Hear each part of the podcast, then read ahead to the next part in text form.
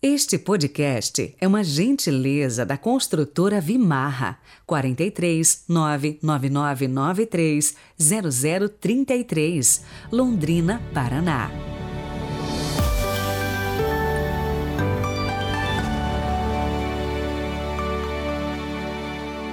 Olá, bom dia, nova semana, novo mês, bem-vindo a 1 de agosto de 2022. É um mês que celebramos as mais variadas vocações. Agora diz aí para mim qual é o seu chamado, leigo atuante na comunidade, missionário, catequista? Coloque aí nos comentários. E hoje também quem nos faz companhia é o fundador dos Padres Redentoristas, Santo Afonso Maria de Ligório, bispo e doutor da Igreja. Rezemos. Pelo sinal da Santa Cruz, livrai-nos Deus, nosso Senhor, dos nossos inimigos. Ó Deus que suscitais continuamente em vossa Igreja novos exemplos de virtude, dai-nos seguir de tal modo os passos do Bispo Santo Afonso, no zelo pela santa salvação de todos, que alcancemos com ele a recompensa celeste. Amém.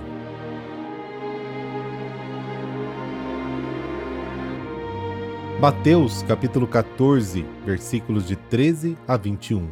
O Senhor esteja convosco, Ele está no meio de nós. Proclamação do Evangelho de Jesus Cristo segundo Mateus. Glória a vós, Senhor. Naquele tempo, quando soube da morte de João Batista, Jesus partiu e foi de barco para um lugar deserto e afastado. Mas quando as multidões souberam disso, saíram das cidades e o seguiram a pé. Ao sair da barca, Jesus viu uma grande multidão, encheu-se de compaixão por eles e curou os que estavam doentes. Ao entardecer, os discípulos aproximaram-se de Jesus e disseram: Este lugar é deserto e a hora já está adiantada. Despede as multidões, para que possam ir aos povoados comprar comida. Jesus, porém, lhes disse: Eles não precisam ir embora. Dá-lhes vós mesmos de comer. Os discípulos responderam: Só temos aqui cinco pães e dois peixes. Jesus disse: Trazei-os aqui. Jesus mandou que as multidões se sentassem na grama. Então pegou os cinco pães e os dois peixes, ergueu os olhos para o céu e pronunciou a bênção. Em seguida partiu os pães e os deu aos discípulos. Os discípulos os distribuíram às multidões. Todos comeram e ficaram satisfeitos, e dos pedaços que sobraram, recolheram ainda doze cestos cheios. E os que haviam comido eram mais ou menos cinco mil homens, sem contar mulheres e crianças. Palavra da salvação. Glória a vós, Senhor.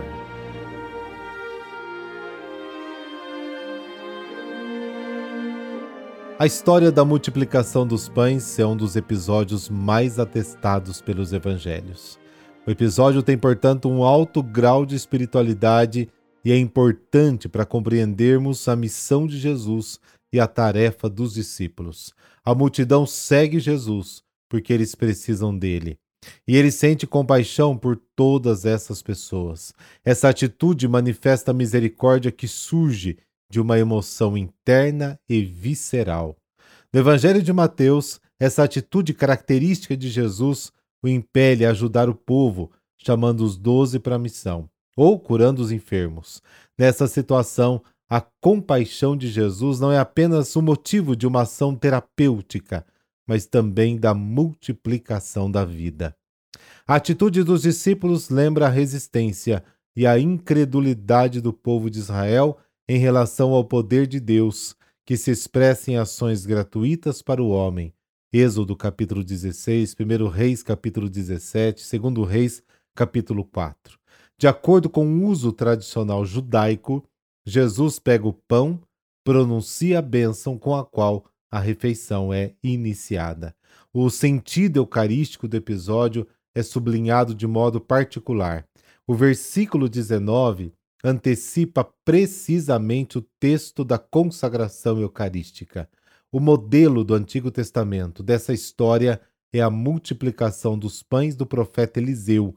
Você pode conferir lá em 2 Reis, capítulo 4, versículos de 42 a 44. Nas mãos de Jesus, o pouco se torna muito, há algo para todos e há ainda mais. É claro que os discípulos não podem satisfazer a multidão. Eles podem fazer muito pouco, como veremos mais adiante no Evangelho sobre a cura da criança epilética. Diante das multidões, os discípulos encontram-se de mãos vazias. Até os pastores da igreja estão diante do povo de mãos vazias. Só podem distribuir aquele pão, o pão que Jesus lhes dá.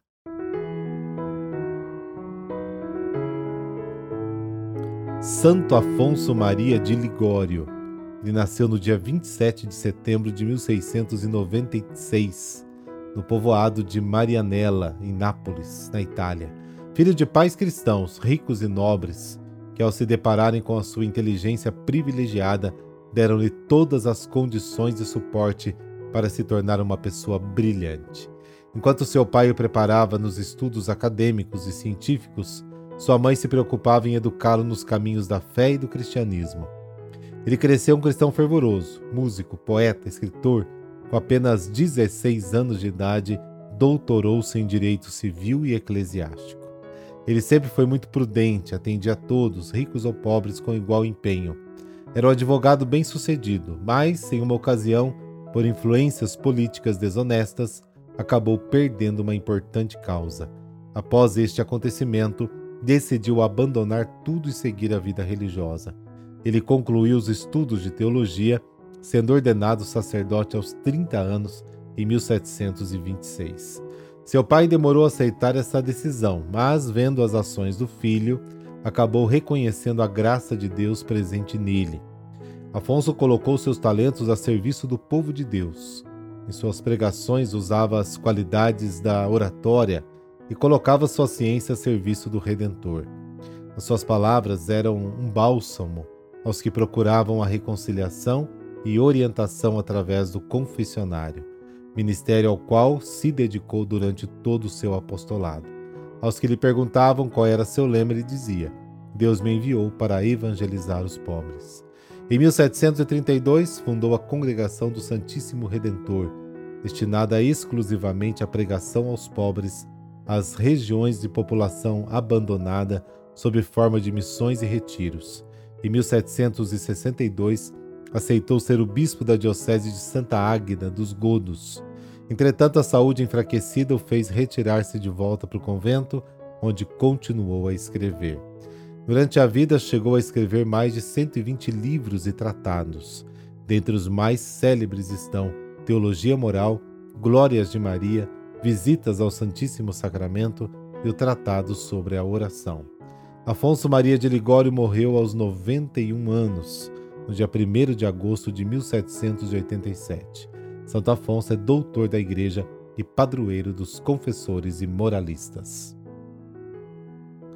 Ó Deus que marcastes pela vossa doutrina a vida de Santo Afonso Maria de Ligório, concedei-nos por sua intercessão que sejamos fiéis à mesma doutrina e a proclamemos em nossas ações. Por nosso Senhor Jesus Cristo, vosso Filho, na unidade do Espírito Santo. Amém. Abençoe-vos o Deus Todo-Poderoso, Pai, Filho, Espírito Santo. Amém. Boa semana, ótimo dia para você.